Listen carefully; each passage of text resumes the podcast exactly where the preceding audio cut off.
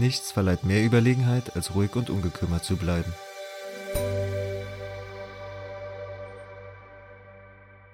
Das war ein Zitat von Thomas Jefferson und damit herzlich willkommen beim Psychologie-Podcast Wieso wir. Hier unterhalten wir uns über Situationen, welche euch im Alltag beschäftigen, um euch Tipps mit auf den Weg zu geben.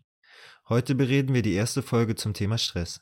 Auch hallo von mir. Erstmal vielen Dank für das Intro. Was möchten wir heute machen? Erstmal die negative Seite von Stress betrachten und dann in der nächsten Folge tatsächlich auch die positive Seite von Stress, beziehungsweise was man daraus mitnehmen kann. Und hierzu würde ich gern das Modell von Lazarus benennen, welches wir so als Basis nehmen, um überhaupt erst in das Thema reinzukommen. Und zwar ist es äh, dabei wichtig zu sehen, dass stressige Situationen nicht immer Stress in uns selbst ja, hervorrufen, sondern es auch darauf ankommt, wie wir selbst das Ganze wahrnehmen und ja, durch welche Filter es bei uns geht. Und zwar gehen wir davon aus, dass ein stressiger Reiz auf uns zukommt. Wir als Person können dann eben das Ganze erstmal bewerten. Und wenn wir das Ganze erstmal positiv oder irrelevant bewerten, dann ist es für uns erstmal weiterhin egal und wir haben keinen Stress dadurch. Wenn wir das Ganze jedoch als gefährlich betrachten, dann kommen wir zu einer weiteren Bewertung, in der wir darauf eingehen, ob wir denn genug Ressourcen haben, um mit diesem Problem umzugehen. Wenn dies nicht der Fall ist und wir das Gefühl haben, wir können mit diesen stressigen Situationen eben nicht umgehen, dann kommt bei uns das Gefühl auf, dass wir wirklich Stress erleben. Später soll es dann darum gehen, dass man diesen Stress, der aufgekommen ist, versucht zu bewältigen. Das nennt man auch Coping. Und nachdem diese Stressbewältigung stattgefunden hat, gibt es dann eine Neubewertung und man überlegt sich quasi, ob dieser Stress jetzt positiv für einen ausgegangen ist, heißt, ob man gut damit umgehen konnte. Aber auf diesen Punkt wollen wir dann erst in der nächsten Folge näher eingehen. Dann haben wir noch eine weitere Quelle, die wir gerne anführen würden, und zwar ist die von Reif und Kollegen von 2018, in der ähm, die Quellen von Stressoren angebracht werden. Hierbei ist zu sagen, dass wir sozusagen vier Kreise haben, die unterschiedliche Teilbereiche abdecken und der größte Kreis, der alle drei anderen Kreise umfasst, ist der Bereich Kultur. Dieser beinhaltet dann auch noch die Kreise soziales Umfeld, die eigene Person und physikalisch-technologische Umwelt. Ich werde jetzt auch noch näher auf den Bereich soziales Umfeld und Person eingehen und welche Quellen von Stressoren ihr euch darunter vorstellen könnt. Beim sozialen Umfeld ist es so, dass generelle Aspekte wie Diskriminierung oder Belästigung oder auch soziale Konflikte, welche dementsprechend auch auf der Arbeit ausgelöst werden können, ähm, zu Stress führen können, beziehungsweise als Stressor gesehen werden können. Bei dem Kreis der Personen sind es ähm, Stressoren wie beispielsweise Ängstlichkeit oder Unsicherheit. Unter Ängstlichkeit fallen dann natürlich auch Aspekte wie Angst vor dem Versagen, vor Problemen oder Menschen, ähm, Angst verletzt zu werden, abgewiesen zu werden und ähnliches. Dann gibt es einen Überschneidungskreis zwischen sozialem Umfeld und Person, welcher dann Stressoren aufgreift, wie beispielsweise Rollenkonflikte durch inkompatible Anweisungen oder aber auch Erwartungen. Zudem gibt es dann einen Überschneidungsbereich zwischen sozialem Umfeld und Person, wo halt verschiedene Rollenkonflikte aufgefasst werden, was beispielsweise so etwas wäre wie auf der Arbeit bin ich der Chef und daheim muss ich mich aber auch mal zurückstellen und vielleicht in einem anderen Ton reden als auf der Arbeit. Gut, dann möchte ich jetzt auf die physikalisch-technologische Umwelt erstmal eingehen und welche Stressoren dort auftreten können. Das wären einmal Lärm, Hitze und Verschmutzung, aber auch solche Dinge, die einem vielleicht nicht direkt einfallen, beispielsweise das Unfallrisiko, aber auch die Nachtschicht und äh, die Schichtarbeit im Allgemeinen sowie lange Arbeitszeiten. Diese drei Aspekte, die wir jetzt genannt haben, werden ummantelt von der Kultur und den Stressoren, die eben daraus entstehen können. Das sind zum einen erstmal beispielsweise Heimweh, aber auch das Gefühl des Verlustes der kulturellen Identität oder eben der Gefährdung dieser Heißt, wenn ich in einem fremden Land bin und das Gefühl habe, dass ich meine eigene Kultur nicht ausleben kann. Aber natürlich auch, was man nicht unterschätzen darf, die Probleme, die auftreten können durch sprachliche und kulturbedingte Unterschiede. Natürlich gibt es noch weitere Überlappungen, aber das soll es im Großen und Ganzen erstmal gewesen sein. Jetzt, wo ihr die Quellen von den Stressoren erfahren habt, werde ich noch mal ein bisschen auf Stress allgemein angehen und ähm, da hat das eine Quelle ganz gut beschrieben. Und zwar ähm, ist das ein Buch von Tang Hata, das heißt Stress, psychosomatisches Wohlbefinden erlangen. Und ich werde jetzt darauf etwas näher eingehen. Bei Stress ist es generell so, der durch äußere Reize oder Gedanken ausgelöst werden kann, dass es zu einer Stresshormonausschüttung kommt und dabei werden halt die Hormone Adrenalin, Noradrenalin und Cortisol ausgeschüttet, welche dann dazu führen, dass das psychosomatische Gleichgewicht gestört ist. So, jetzt stellt sich natürlich die Frage, was ist überhaupt das psychosomatische Gleichgewicht? Ähm, das werde ich euch jetzt erklären. Und zwar, wenn man sich wohlfühlt, mit seinen Leistungen zufrieden ist, keine permanente oder körperliche und seelische Belastung empfindet, dann ist der Körper und die Psyche in positiver gegenseitiger Beeinflussung, heißt, die sind abhängig voneinander und ähm, dann spricht man vom psychosomatischen Gleichgewicht. Und jetzt wieder zurückzukommen auf die Stresshormonausschüttung. Dies hat große Auswirkungen auf unseren Organismus. Und zwar beeinträchtigt es die Verdauungsorgane, die Herzschlagfrequenz, generell die Reaktionsfähigkeit durch Blutung, Muskulatur und kann auch unsere autonomen Nervensysteme, also die, ohne dass wir sie kontrollieren, ablaufen, sensibilisieren. Dies kann dann in der Folge dazu führen, dass wir Unruhe empfinden, unsere Atmung unregelmäßig wird oder wir mit einer generellen Anspannung und Reizbarkeit durchs Leben gehen. Und diese psychosomatische Notlage kann in einer nachgehenden Erholungsphase kompensiert werden. Was heißt das für uns ähm, jetzt persönlich tatsächlich? Also wenn wir jetzt akut in einer Stresslage sind? Das heißt dann, wenn ihr euch einfach gerade akut in einer Stresssituation befindet, dass ihr dann darauf achtet, dass ihr danach auch die nachgehende Erholungsphase habt, um das Ganze zu kompensieren. Heutzutage ist es auch so, dass wir ganz oft uns in Stresssituationen befinden, was dann Stressbeschwerden und Stresskrankheiten unvermeidbar macht. Und wenn wir dadurch dann nicht mehr richtig funktionieren, kommt es beispielsweise im Arbeitsleben dazu, dass wir aussortiert werden. Ähm, daraus resultieren dann finanzielle und soziale Folgen. Und die seelische und körperliche Gesundheit bleibt dabei dann leider oft auf der Strecke, was dann zu stressbedingten Erst- und Folgeerkrankungen wie zum Beispiel ein Herzinfarkt, ein Schlaganfall, Diabetes oder anderen auch psychischen Krankheiten führen kann. Aus evolutionspsychologischer Sichtweise möchte ich zum Thema Stress einfach noch sagen, dass es generell auch eine wichtige Funktion hat, und zwar uns vor gewissen Gefahren zu warnen. Und ähm, diese Stresshormone, wie beispielsweise Adrenalin, ich meine, damit kann jeder irgendwie ein bisschen was verbinden, bereiten uns auf den Kampf oder die Flucht vor. So es ist halt, wie schon gesagt, einfach, um sich entweder von der Gefahr zu entfernen oder sie zu beseitigen kann aber auch dadurch ausgelöst werden, dass wir uns einfach nur eine Gefahr einbilden oder gedanklich wahrnehmen. Und auf der anderen Seite können aber auch Erinnerungen dazu führen, dass Stresshormone ausgeschüttet werden. Super. Ich denke, das Thema Kampf oder Flucht äh, kennen einige vielleicht noch aus dem Biologieunterricht. Ich möchte nun weiter auf den chronischen Stress eingehen und wie dieser unser Leben beeinflussen kann. Und zwar ist es so, dass wenn Stress länger anhaltend vorhanden ist, sich diese Symptome des Stresses manifestieren können und eben dementsprechend nicht mehr wegzudenken sind.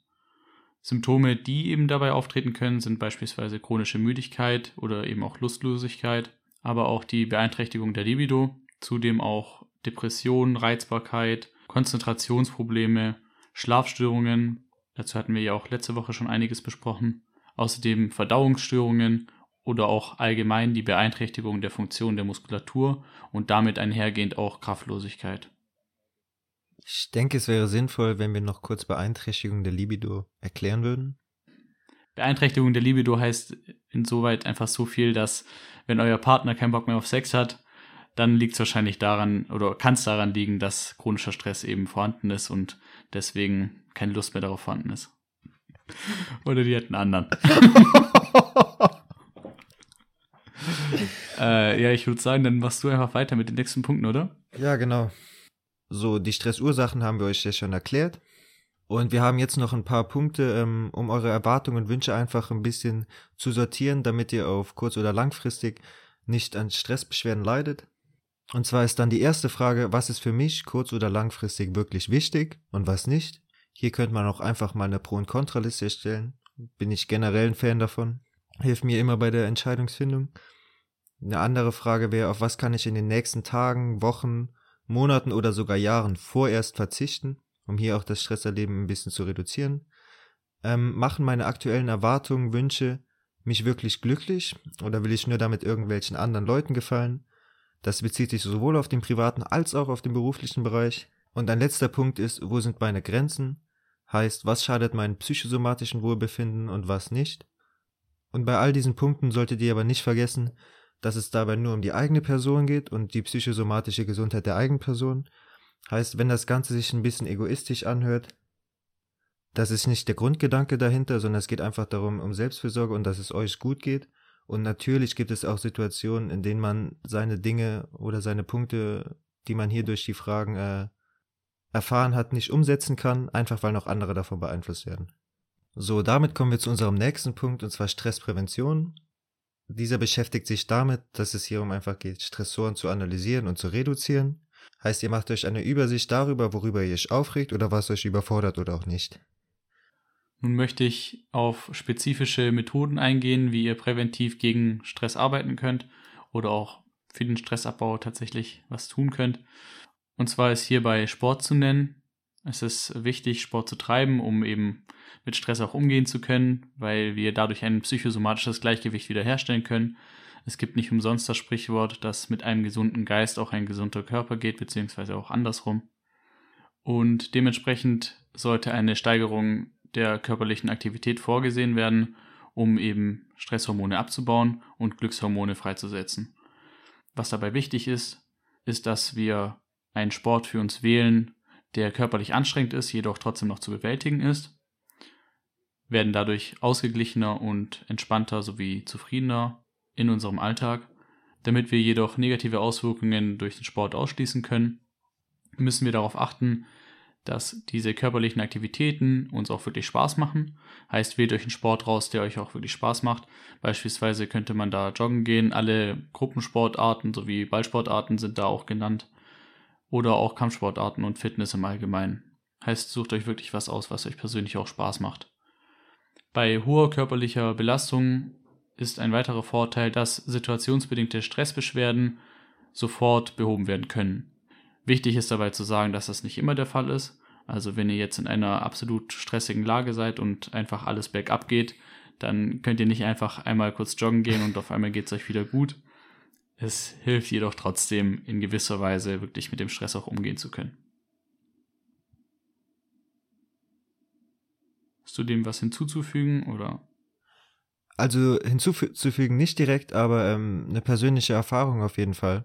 Und äh, die habe ich auch oft gemacht. Und zwar ist es bei mir oft so, wenn ich einen stressigen Tag habe, sagen wir mal, ich habe den ganzen Tag irgendwas für die Uni gemacht ähm, oder für sonst irgendwas um mich gekümmert etc. Und wenn ich dann halt abends meinen Sport mache, merke ich auf jeden Fall sofort danach, dass ich äh, wesentlich entspannter bin. Und das merke ich bei mehreren Dingen. Also ich merke dann, dass ich halt ruhiger bin und aber auch irgendwie fröhlicher. Für mich sind die Auswirkungen von mhm. Sport auf jeden Fall äh, sehr, sehr gut nachvollziehbar. Ja, das spricht ja erstmal für den letzten Punkt, den ganz ich genau, vor allem genannt genau. habe.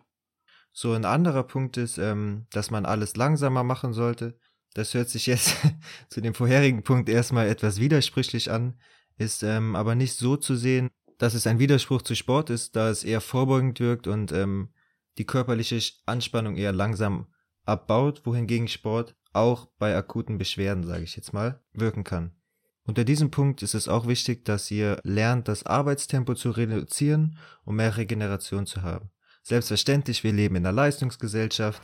Je schneller, umso besser und je besser, umso vorteilhafter für mich selber auch. Aber manchmal ist es auch für die eigene Person vorteilhafter, einfach sich mehr Regeneration zu gönnen und auch mal hier oder da ähm, dafür Einbußen einzustecken, meiner Meinung nach.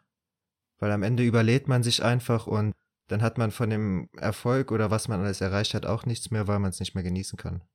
Dazu gehören aber auch andere Dinge, die sich nicht auf das Arbeitstempo spezifizieren, sondern Dinge, die halt im Alltag einfach umzusetzen sind. Das wäre ruhiger zu sprechen und generell langsamer zu trinken, zu gehen, zu essen, zu bearbeiten und sich überhaupt zu bewegen. Das hört sich jetzt auch erstmal sehr primitiv an, aber das hat schon großen Einfluss darauf, wie du dich einfach fühlst. Also ich meine, ob du jetzt zum Beispiel jedes Mal, wenn du eine Treppe gehst, zwei Stufen nimmst. Unter sportlichem Aspekt kann ich da jetzt nichts gegen anführen, aber einfach immer alles schnell zu machen und so schafft schon eine gewisse innere Unruhe. Schildkröten werden ja nicht umsonst die ältesten ja? Lebewesen. Ja, ne? eben. Wobei ich weiß nicht, sind sie überhaupt die ältesten? Das ist wahrscheinlich eher so die, die wir, die uns halt direkt auch einfallen. Vielleicht nicht unbedingt die ältesten, äh, vielleicht kennen wir auch die ältesten überhaupt gar nicht. Aber ähm, auf jeden Fall ein Beispiel. Also Schildkröte machen. ein weiterer Punkt sind dann noch, dass ihr einfach kurze Pausen macht. Das heißt von einer bis hin zu 15 Minuten. Ihr könnt auch in dieser Pause Atem- oder Entspannungsübungen ausführen. Ähm, wichtig ist aber vor allem, dass ihr dann nicht an die Tätigkeit denkt, von der ihr gerade eine Pause macht, sondern dass ihr versucht, neue Kraft und Energie zu sammeln. Und ähm, das kann auch einfach nur durch das Augen schließen und an das Nichtsdenken hervorgerufen werden. Machst du sowas manchmal? Kurze Pausen? Ich meditiere halt ab und zu ganz gerne, aber jetzt nicht in den Pausen dazwischen, sondern mache das meistens morgens, damit ich eben ja. auch ruhig in den Tag starten kann. Ich muss ehrlich sagen, dafür, dass wir so viel darüber reden, wie man sich am besten verhält und was man denn am besten umsetzt, dass das auch hilfreich ist, so es ist halt leicht darüber zu reden und zu wissen, was denn gesund wäre und es ist um einiges schwieriger, das auch wirklich umzusetzen. Das bringt mich nämlich auch schon wieder zum nächsten Punkt, nämlich das eine nach dem anderen abarbeiten und nicht parallel mehrere Dinge gleichzeitig machen. Das klingt in der Theorie erstmal schön und gut, aber ich ertappe mich immer wieder selbst dabei, dass ich irgendwie am Laptop sitze und etwas fertig machen will, aber dann mich immer wieder ablenken lasse von anderen Dingen, die ja auch wichtig zu sein scheinen und nicht wirklich mich komplett ablenkt, dass ich unproduktiv bin, aber dass ich halt mich immer wieder unterbreche und dann andere Dinge mir anschaue, ja. die ich halt auch für wichtig erachte. Das ist aber an sich auch nicht wirklich ja, förderlich, um Stress wirklich abzubauen und die Sachen eine, also das eine nach dem anderen auch abzubauen und ja, fertigzustellen. Ja, also die Person, die sich bei diesem Punkt nicht angesprochen fühlt, weil sie nie Dinge gleichzeitig macht, bewundere ich auf jeden Fall. Ja.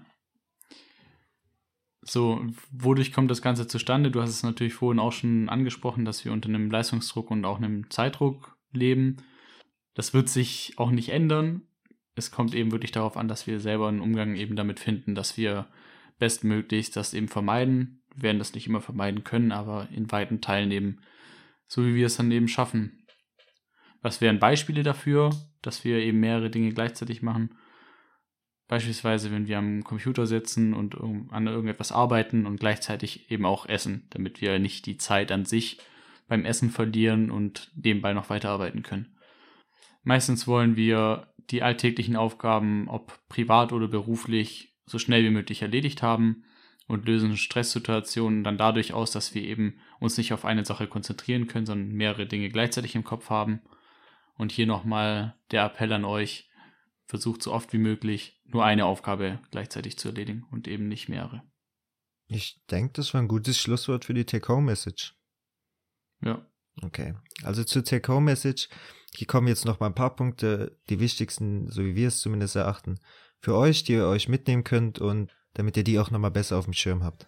Der erste Punkt, der deutlich geworden ist, so wie ich hoffe, ist, treibt einfach Sport, macht eure Pausen und nehmt euch diese Zeit.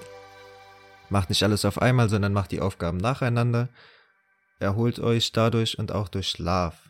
Hier natürlich der Verweis auf die letzte Folge, wer sie noch nicht gehört hat. Gönnt euch. Ja, dann würde ich sagen, das war's für heute, oder? Stimme ich dir zu, das soll's für heute gewesen sein. Falls euch weitere Themen einfallen oder Fragen bei euch aufgekommen sind, dann könnt ihr euch gerne auf Instagram oder Facebook ähm, unter Wieso wir bei uns melden.